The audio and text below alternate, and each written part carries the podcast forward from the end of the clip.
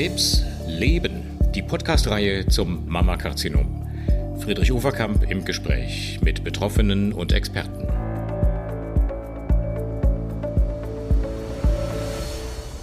Hallo, liebe Patientinnen, liebe Angehörige, meine Damen und Herren, herzlich willkommen zu einer weiteren Ausgabe unserer Podcast-Reihe Krebs Leben zum Brustkrebs. Ich freue mich sehr, heute mal wieder nach längerer Zeit mit Herrn Professor Christian Jackisch in Offenbach verbunden zu sein. Professor Jackisch ist Chefarzt der Klinik für Gynäkologie und Geburtshilfe eben dort am Sana Klinikum in Offenbach. Hallo Christian, ich freue mich, dich mal nach längerer Zeit wieder im Ohr zu haben. Grüß dich. Ja, Friedrich, das kann ich nur bestätigen. Ähm, wir gehören ja zu den Menschen, wo die Freude mit der Dauer der Trennung wieder steigt. Und insofern äh, ist es wirklich ein guter Punkt. Und ähm, ich bin mal gespannt, äh, welches Thema du heute auf dem Schreibtisch liegen hast, was wir mit unseren Hörerinnen und Hörern gerne besprechen wollen. Ja, wie geht's dir denn so in Pandemiezeiten? Die Frage muss man, glaube ich, stellen, wenn man sich länger nicht gesehen hat. Wenn wir jetzt uns auf einem Kongress begegnen würden oder auf einem Meeting der AGO, Arbeitsgemeinschaft Gynäkologische Onkologie oder so, dann würde ich auch als erstes fragen, wie seid ihr durch die Pandemie äh, gekommen? Erstmal du persönlich, wie empfindest du diese Situation? Ähm, ich persönlich empfinde mich äh, oder habe mich daran gewöhnt. Ich bin zum Beispiel jetzt sehr erstaunt, mal hier am Monitor, wir sehen uns ja gegenseitig auf unseren Computern, im, im Ganzgesichtformat zu sehen, denn wir haben ja mhm. bisher immer nur die Augen gesehen, die Nase und den Mund nicht mehr, empfinde ich als sehr befreiend. Ich denke, ähm, die Pandemiesituation äh, zeigt uns einfach auf, dass wir nicht nur als Ärzte ähm, doch eine, ein ganz großes Problem haben mit einer, ja, ich benutze mal das Wort nationalen Globalbedrohung, so unklug umzugehen, wie wir das äh, in den letzten Jahren erlebt haben. Und wir sind jetzt im November 2021 vor der nächsten Welle und ich bin mir sicher, das ist eine von vielen noch folgenden Wellen. Mhm. Und persönlich resümier, resümieren muss ich sagen, ich bin wirklich traurig, wie wenig wir es in diesem Land geschafft haben, uns zu schützen. Mhm. Und das hat auch einen großen Einfluss auf die Arbeit in Praxen und in Kliniken. Ja. Und äh, der wichtigste Punkt ist halt einfach, ähm, dass wir ähm, Menschen haben, die rund um die Uhr wirklich ihre Gesundheit aufs Spiel setzen und das für andere Mitbürgerinnen und Mitbürger, die diese Vorsichtsmaßnahmen, ich will es mal vorsichtig ausdrücken, noch nicht zum Handeln gebracht haben. Hatte denn äh, die bisherige Pandemie oder der bisherige Pandemieverlauf, die ersten Wellen und die jetzt sich massiv auftürmende vierte Welle auch schon unmittelbare Auswirkungen auf die Versorgung eurer Patientinnen mit Brustkrebs? Ja, absolut. Also wir haben ja in den letzten Jahren gelebt äh, äh oder erlebt, dass zum Zeitpunkt, als die Impfung noch nicht existierte, dass wir eine Großzahl von operativen Eingriffen verschieben mussten. Das betrifft jetzt nicht die Brustkrebsbehandlung. Ich glaube, das können wir heute noch mal relativ schnell festhalten, dass es da eigentlich keine Einschränkungen geben muss. Mhm. Und vor allen Dingen, ähm, man muss, sagen wir so, man muss eventuell Patienten mal terminlich verschieben, aber es ist nicht so, dass wir hier Patienten abweisen. Bei den größeren Eingriffen in den, bei den gynäkologischen Karzinomen weil dort eben Intensivstationen gebraucht werden zur postoperativen Versorgung. Und wenn die mit ähm, großteils nicht geimpften Covid-Patienten belegt sind, dann entsteht natürlich ein Rückstau und das ist dann in der Bevölkerung verständlicherweise schwer zu vermitteln. Also mhm. das, ist, das ist ein ernsthaftes Thema. Ähm, die Reha-Maßnahmen, ein wichtiger Bestandteil in der Brustkrebsbehandlung, haben auch gewisse Verzögerungen. Ähm, aber das haben wir im letzten und im vorletzten Jahr gelernt, dass das alles funktioniert. Man kann ja vieles im ambulanten Bereich machen. Aber mhm. ähm, wir schieben wieder eine Bugwelle von nicht diagnostizierten Patienten vor uns her. Und das macht uns große Sorgen. Genau, das, das ist das, was man auch ja am häufigsten liebt, äh, liest und was ich äh, mit am erschreckendsten finde, dass ganz offensichtlich äh, viele Brustkrebserkrankungen später als sonst diagnostiziert werden, dass die Patientinnen ja nicht zu spät, aber äh, relativ zu spät kommen, jedenfalls nicht mehr in den gewohnten Frühstadien. Wir waren es ja gewohnt, in den letzten 10, 15 Jahren immer mehr Frauen in ganz frühen Stadien diagnostiziert zu bekommen, mit der Chance der Heilung. Und wenn sie jetzt wieder in späteren, fortgeschrittenen Stadien kommen, äh, kann man sich leicht ausmalen, dass das auch für die Prognose der Patientinnen natürlich von äh, tragischer Bedeutung sein kann. Ja, da, wir haben auch in Deutschland gute Zahlen dafür. Wir, wir wissen zum Beispiel für das Mammographie-Screening, das sind ja die Frauen, die zwischen 49 und 69 Jahren eingeladen werden, alle zwei Jahre zur Brustkrebsfrüherkennung zu kommen, dass wir äh, in Deutschland hier eine erhebliche Reduktion der Sterblichkeit erreicht haben und die mhm. Spätformen mit großen Tumoren um mehr als 25 Prozent gesenkt haben. Das ist 2019 publiziert worden und das sind wirklich tolle Daten, die man in Deutschland zum ersten Mal gesehen hat. Und jetzt wird ja allein durch ein ganz kleines Momentum des Verschiebens das Intervall zwischen zwei Mammografien wieder länger. Und dieser mhm. Nutzen, äh, ja, der geht uns verloren. Und, und das Bittere daran ist einfach, meine, in den Praxen werden die gleichen Vorsichtsmaßnahmen gemacht, wie es in den Kliniken der Fall ist. Ähm, und wenn sich 60.000 Menschen in Fußballstadien treffen, dann scheinen sie offensichtlich eine, ja, eine ballbetonte Sorglosigkeit zu erleben, die sie dann auf der anderen Seite, wenn es um die eigene Gesundheit geht, ähm, nicht anbringen. Und wir haben das wirklich gelernt. Man wird, ja, man wird wirklich traurig, dass das nicht vermittelbar ist. Hm. Ja, wir haben das ja gesehen. Wir haben in den großen äh, Zeitschriften der deutschen Ärzteschaft ja gesehen, wie die Zahlen runtergehen. Und wir haben gerade gestern zusammengesessen in einem ganz anderen Kreis und uns die Zahlen aus dem letzten Jahr für Hessen angeguckt und haben gedacht, oh Gott, die mhm. Brustkrebszahl geht zurück. Nein, nein, nein, nein. Mhm. Das ist ein sogenannter Covid-Effekt, weil die Zahl der in dem Jahr diagnostizierten äh, Brustkrebspatienten eben nicht da waren und vielleicht dann später kam. Also das hat eine so unglaubliche Durchschlagskraft. Ähm, ja, und dann werden darum natürlich noch Mythen äh, gebracht und was Covid alles macht. Also den Virus darf man auch nicht überschätzen.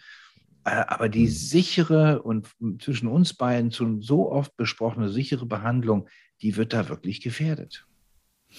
Nehmen wir mal an, es ist eine Patientin äh, unter Behandlung, zum Beispiel mit einer adjuvanten Chemotherapie oder im fortgeschrittenen Stadium, vielleicht mit einer Immuntherapie, wie auch immer.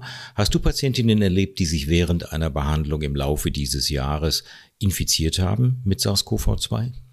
Ja, eine einzige Patientin, die in der Wartezeit zwischen dem Erstgespräch und dem Beginn der Chemotherapie mit ihrer Damengruppe ein Wochenende auf Mallorca verbracht hat.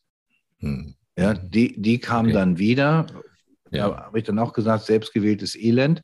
Auch das haben wir dann mit anderen Maßnahmen über die Wege gebracht. Nein, wir haben das nicht, also ich habe ich es nicht erlebt und ich habe eine einzige Patientin erlebt, die während des stationären Aufenthaltes, obwohl sie ja alle getestet waren, wenn sie kommen, und das war dann wahrscheinlich ein Ping-Pong-Effekt mhm. durch äh, dann äh, Besuch, dass, da, dass da eine Infektion war, aber dass wir eine Therapie abbrechen oder verschieben mussten, das habe ich noch nicht ein einziges Mal erlebt.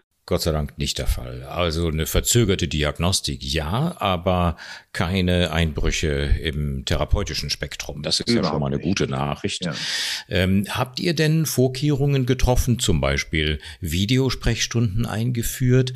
Sonst sind wir es ja eigentlich immer gewohnt, die Patientinnen zum Beispiel unter einer Chemotherapie zur Blutbildkontrolle wöchentlich einzubestellen ähm, oder zumindest auch einen Kontakt herzustellen, um zu schauen, wie ist die Verträglichkeit, sind Nebenwirkungen aufgetreten.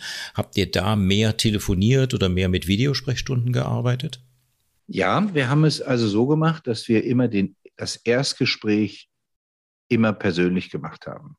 Ja. Also wir beide kennen uns jetzt auch schon lange, aber man muss ja in so einem Therapiegespräch auch ein Gefühl füreinander bekommen. Da ist die Stimme sicherlich ein ganz mhm. großes Momentum. Ähm, das haben wir gemacht und haben dann auch vor allen Dingen die Angehörigen mit eingebunden, auch mit Videosprechstunden, um einfach nochmal das gemeinsame Diskutieren nochmal zu tun. Dann haben wir sehr viel telefonisch gemacht. Aber ich mhm. finde, es ist ein ganz wichtiger Punkt, wenn ich weiß, wer wer ist, dann kann ich auch telefonieren. Wenn ich ja. nur eine Stimme höre oder wenn ich genau. nur hm. äh, jetzt im Video was sehe, das äh, würde mir nicht reichen. Dafür ist die Angelegenheit zu wichtig und auch manchmal zu delikat. Hm. Das haben wir gemacht und das funktioniert sehr, sehr gut. Und interessanterweise ähm, empfinden das viele Patienten als angenehm, weil wenn du nicht direkt hier neben der Klinik wohnst, zum Beispiel in der Praxis, du musst ja anreisen, du musst diese ganzen mhm. Testgeschichten machen.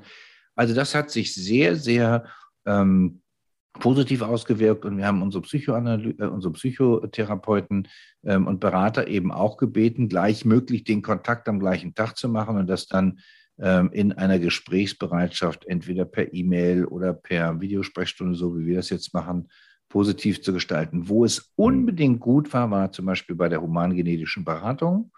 Ja, ja das haben wir auch ähm, ganz häufig mit vielen Kooperationspartnern ähm, mit Videosprechstunden gemacht. Hm. Als wir vor ungefähr einem Jahr, Ende 2020, diese Podcast-Reihe Krebsleben Mammakarzinom begonnen haben, da gab es noch gar keine Impfung. Mittlerweile reden wir bei vielen Menschen schon über die Chance einer Boosterimpfung. Grundsätzlich die Frage, wie geht ihr mit Impfung und gleichzeitig laufender Krebstherapie um? Kann man sagen, alles ist erlaubt, egal bei welcher Therapie. Impfung ist jederzeit möglich? Also da gibt es ein paar Spielregeln. Ich würde das genauso zusammenfassen wie du. Äh, lieber impfen als nicht impfen. Ja. Ähm, es ist, ich würde mal sagen, heute die Hauptfrage. Mhm. Also das ist ein ganz wichtiger Dialog, der steht ganz weit oben. Äh, sind Sie geimpft? Ja, nein. Und wann? Ich sage auch gleich warum. Nämlich, wir haben am Anfang eine, ein Epiphänomen gehabt, dass wir zum Zeitpunkt der Erstdiagnose immer positive Lymph oder häufiger positive Lymphknoten getastet haben. Ja. Und das ist ja dann auch relativ schnell durch die Weltliteratur gegangen. Das war dann ein, ein, ein, ein, eine Immunantwort auf die Impfung. Mhm. Ja, und gerade bei der Brustkrebserkrankung kann man natürlich da auf einen Holzweg laufen. Man hat ein kleines Karzinom, denkt sich, oh Gott, oh Gott, was ist denn hier los? Ein riesengroßer Lymphknoten. Bis dann mal der Groschen gefallen ist, sind Sie denn geimpft? Ja, vor zwei Wochen. Dann war alles mhm. klar. Mhm. Und ähm, natürlich kommen ja auch die, also ich motiviere jeden dazu, unabhängig von Alter. Ähm, es ist vielleicht ein Und auch unabhängig von der Therapie, ja. Ja, ja, ja natürlich. Also ich habe jetzt vor zwei Tagen eine junge Patientin, ähm, die ähm, eben bisher noch nicht geimpft war, äh, mhm. habe ich dringend gebeten, das nochmal zu überdenken. Denn wenn man dann eine Immun- oder äh, Immuntherapie oder eine Chemotherapie macht, dann reicht ja manchmal schon der Gedanke an, den, an das Covid-Virus und bums hat man's. Und das, denke ich, braucht man nicht, weil das Problem besteht ja daran, wir alle wissen nicht, wie läuft denn die Infektion ab und vor allen Dingen, welche Langzeitschäden bleiben da. Und das, was wir jetzt so gelernt haben, ich will ja das Wort Long-Covid gar nicht in den Mund nehmen, äh, ja. kommen ja dann noch Nebenwirkungen dazu, die die Chemotherapie vielleicht auch schon dazu bringen. Ich denke mal, das Riechen, mhm. Schmecken und solche Sachen. Mhm. Und äh, dann gelten die äh, Abstandsregeln und der Mundschutz ist ja sehr protektiv. Und also ich mhm. glaube auch, dass sich nicht in den Arm nehmen und all diese Sachen sind sehr sinnvoll. Das merke ich in der Bevölkerung, nimmt schon deutlich zu. Also wenn ja. jetzt zum Beispiel jemand kommt und sagt, Mensch, ich habe aber jetzt alle 14 Tage meine Chemotherapie, wann soll ich mich impfen lassen? Dann würde ich das vielleicht genau in der Mitte zwischen zwei Therapien machen. Mhm. Das ist, glaube ich, ein sinnvoller Punkt, das zu tun. Ähm, und da haben wir bisher, nein, wir haben keine, keine Einschränkung gehabt. Sehr schön. Was ist denn mit euren MitarbeiterInnen? Ähm, wir lesen ja immer und hören ähm, in den Medien von Problemen auf den Intensivstationen. Dort haben offensichtlich viele Intensivpflegerinnen Pfleger gekündigt wegen der immensen Belastungen. Ähm, betrifft das auch onkologische, in deinem Falle gynäkologisch-onkologische Abteilungen oder ist dort alles beim Alten? Also im Ambulanzbetrieb ist wirklich alles beim Alten. Aber das kann sich ja jeder vorstellen, wenn man eine Drei-Zimmer-Wohnung hat und sich vor jedem mhm. Zimmer, egal was man macht, einmal komplett anzieht, auszieht, desinfizieren, Handschuhe an, Handschuhe aus, äh, dann macht man das nicht gerne. Und die Belastung für die Pflege ist, und das muss ich wirklich sagen, gut, dass du das Thema ansprichst, eine immense Belastung. Sie haben den Schichtbetrieb, das Wochenende, und ja. sie werden auch sozial stigmatisiert. Du arbeitest doch auf einer Covid-Station, so mhm. ungefähr. Mhm. Das genau. habe ich schon häufig von, von äh, Pflegenden gehört. Und ähm, es ist, wenn man es korrekt macht, das sieht man dann immer wieder, wenn man sich was im Fernsehen anguckt, eine unglaubliche Belastung im Sommer mhm. wie im Winter. Und es ja. ist vor allen Dingen auch diese unklare Sorge. Ja, ich meine, da ist eine Krankenschwester, die hat Familie, kleine Kinder. Ich meine, wie soll das Sozialleben aussehen? Und mhm. die wenigsten genau. Menschen von uns wohnen in großen Palästen, wo man sich tagelang nicht sieht, weil die Flure so lang sind. Das ist eine riesige Belastung. Da ziehe ich wirklich meinen Hut davor, dieses mhm. zu tun und diesen Körperkontakt auch nicht zu vermeiden. Also wir sehen bei dem Beschwerdemanagement keine großen Ausreißer in dieser Richtung. Aber nochmal, im respektvollen Umgang untereinander, das betrifft jeden Einzelnen, den wir hier sehen, entweder im Privatleben oder auch in den Kliniken, kann man sich wirklich positiv hervortun, indem man sich an die Spielregeln hält. Genau, ja. Musstet ihr zum Beispiel vorübergehend Betten abgeben an die äh, Infektionsklinik oder so? Oder war das nicht nötig bei euch? Nein, also die Frauenklinik hat ja immer den großen Vorteil, dass wir in den meisten Kliniken in Deutschland auch die Geburtshilfe haben. Und ja. wir haben ja gesehen, die Geburtshilfe, also die Geburtenzahlen sind ja in Deutschland nicht runtergegangen. Hm. Ja, also das ist ja mal so eine Kontrollgruppe, wenn man sich Statistiken anguckt ich habe hab einfach geguckt, wie viele Entbindungen haben wir. Das ist gleich geblieben, sogar leicht gestiegen. Und die anderen Eingriffe sind so ein bisschen runtergegangen. Mhm. Dadurch haben wir, äh, sind auch unsere Schwestern, das ganze Team ähm, sehr gut geübt in dem Umgang mit Besuch. Also der, der Kindsvater äh, oder eine Kontaktperson durfte immer kommen. Das hat gut funktioniert. Die mussten natürlich getestet sein. Äh, da haben wir wenig Einschränkungen gehabt. Aber man musste dann triagieren und auch kohortieren, weil da ist mhm. ja auch eine Patientin mit einem Herzinfarkt oder einen Schlaganfall oder was auch immer. Äh, und die muss man zusammenbringen. Und mhm. das, das war die große Herausforderung, weil es ist ja nicht nur die Covid-Infektion, sondern auch noch die anderen Erkrankungen, die, denken wir mal, an Verkehrsunfälle oder an was weiß ich nicht alles, die eine große Rolle spielen. Gerade die Pneumologie ist ein wichtiges Thema. Also das war schon eine große Herausforderung, dann ja. auch für die ganze Fachpflege und die Fachärzteschaft die Leute zusammenzubringen. Also da war, um es mal neudeutsch auszudrücken, schon großer Traffic auf den Stationen ja. ähm, mhm. zwischen Pflegenden und Zupflegenden. Ja, das glaube ich. Das glaube ich. Du hast gerade die Geburtshilfe schon mal kurz angesprochen. Lass mich äh, bitte auch noch fragen, ähm, Stichwort Impfung in der Schwangerschaft. Wir machen zwar hier einen Podcast über Brustkrebs, aber so wie es auch Brustkrebs in der Schwangerschaft gibt, stellt sich natürlich auch bei Schwangeren die Frage, darf ich mich impfen lassen? Ja, nein. Wenn ja, zu welchem Zeitpunkt? Was hat es möglicherweise für Risiken? Und es gibt sicher die ein oder andere Hörerin ähm, oder auch Angehörige, die das interessiert. Toll, ein sehr guter, sehr guter Gedanke.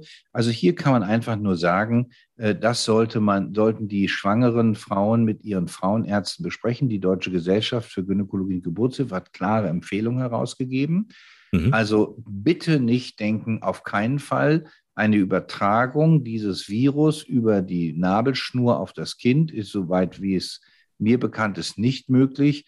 Auch zum Stillen gibt es klare Empfehlungen. Das sollte man einfach dann mit seinen Frauenärzten oder Frauenärztinnen im Vorfeld besprechen, weil wenn diese Interaktionen äh, gestört sind, dann ist das Mutter-Kind- und Mutter-Vater-Verhältnis irreversibel gestört. Also es ist ein sehr, sehr sensibles Thema, unbedingt ansprechen und mhm. nicht tabuisieren.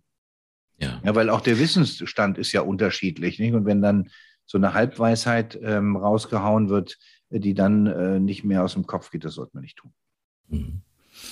Lieber Christian, ich danke dir ganz herzlich für diese Einblicke in die Gynäkologie und Geburtshilfe in Pandemiezeiten. Meine Damen und Herren, das war Herr Professor Christian Jackisch aus Offenbach und gelernt haben wir, ähm, Impfung ist zu jeder Zeit möglich während einer Brustkrebstherapie. Die Therapie ist kein Grund, auf die Impfung zu verzichten oder sie zu verschieben. Das wäre sogar fahrlässig.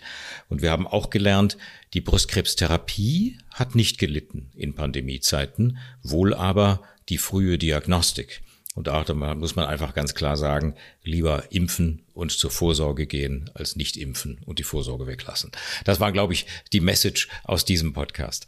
Ganz herzlichen Dank nach Offenbach. Christian, einen schönen Abend und bis Gleichfalls alles Gute und bis bald. Bis bald, danke.